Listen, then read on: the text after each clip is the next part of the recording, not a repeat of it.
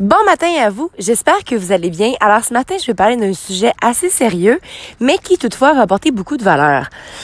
Alors aujourd'hui, je vais vous parler que c'est important pour toi et pour les autres aussi à un certain moment donné de quitter un environnement toxique. Ça peut être une relation toxique, ça peut être un emploi toxique, ça peut être un gym toxique, ça peut être des amis toxiques, ça peut être une habitude toxique par exemple que euh, si coutume de fumer la cigarette, tout le monde sait que la cigarette, c'est pas bon pour la santé. Hein? Mais par contre, ce qui est important de réaliser, c'est qu'il y a toujours deux côtés à la médaille. La faute n'est pas toujours sur l'environnement, le travail, les amis, peu importe. On a toujours une part de responsabilité là-dedans. Mais à un moment donné, par contre, quand ça vient toucher la personne que t'es, puis quand ça vient toucher le fait que quand tu te laisses être toi-même, tu le sens, tu le vois, tu le sais que c'est pas accepté par les autres, à un certain moment donné, il faut faire un move aussi parce que, par exemple, c'est une relation, ton, ta compagne ou ton compagnon de vie qui euh, te rabaisse, qui t'encourage pas dans ce que tu fais, qui est négatif, ben, à un moment donné, là, vivre avec cette personne-là tous les jours, tu penses que c'est quoi les répercussions que ça va avoir sur toi?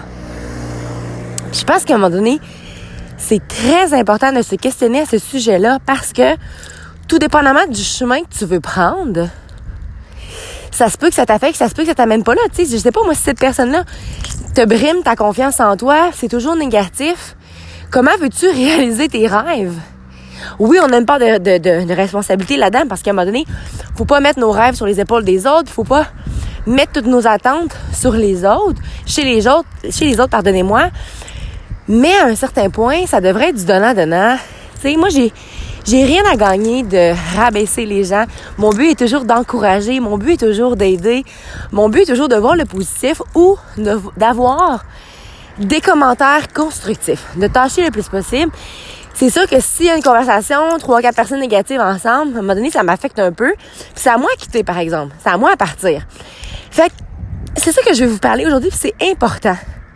Parce que oui, quand t'es différent, ça je vais vous l'apprendre, si vous aussi vous vous laissez briller de pleine authenticité, ça dérange, ça attire les regards. Puis tu sais ce qui est drôle dans tout ça, c'est que souvent c'est mal perçu hein, parce que les gens vont penser que quand on se laisse être soi-même, quand on se laisse briller notre pleine authenticité, on veut le regard des gens. C'est absolument le contraire.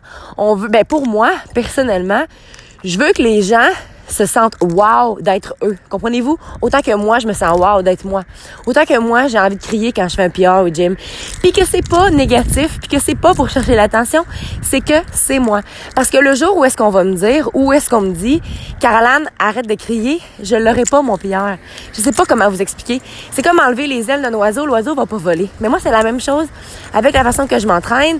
C'est la même chose avec la façon que je travaille, comment que je suis avec les enfants, comment que je parle avec les gens faut comprendre aussi que comme ma, très bonne amie me dit, tu sais, Caroline, dans un arc-en-ciel, il y a différentes couleurs.